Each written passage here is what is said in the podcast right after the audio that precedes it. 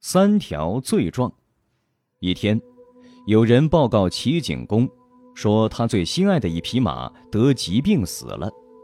齐景公听后勃然大怒，立即下令要把养马人抓来杀了，并说：“谁要是敢劝阻他，就连那人也一起杀了。”养马人被押来了，只见晏婴抢步上前，左手按住养马人的脑袋，右手拿着一把刀，装出要杀人的样子。但他把刀举了好一会儿，就是不下手。齐景公问：“为什么还不动手？”晏婴说：“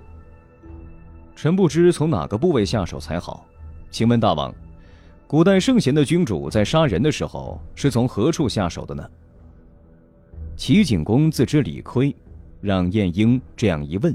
竟不知用什么话来回答。但他想起心爱的马，便不肯轻易放过养马人，坚持要把养马人关进监狱。晏婴说：“大王，您罚养马人下监狱，可他却不明白自己究竟犯了什么罪，请大王允许臣诉说他的罪状，然后再把他关进监狱也不迟。”齐景公说：“可以。”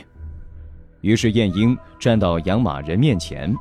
伸出三个手指说：“你的罪状有三条：第一，大王派你养马，你却把马养死了，凭这点就该定你死罪；第二，死掉的这匹马是大王最最心爱的，再凭这点你就该死上加死了；第三，由于你没有尽职养好马。”结果使大王因为一匹马而杀死你，这件事如果让老百姓知道了，一定会抱怨大王重马轻人；如果叫其他诸侯国知道了，也一定会说大王不识仁政，从而看不起我们齐国。你不但把大王心爱的马养死了，而且还使大王遭受百姓的怨恨和邻国的轻视，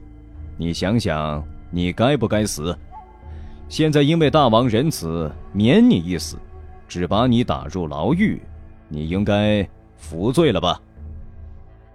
听了这番话，齐景公的脸都红了，他故意咳嗽一声说：“先生，我知道错了，你放了他吧，放了他吧。”《燕子春秋·戴云云》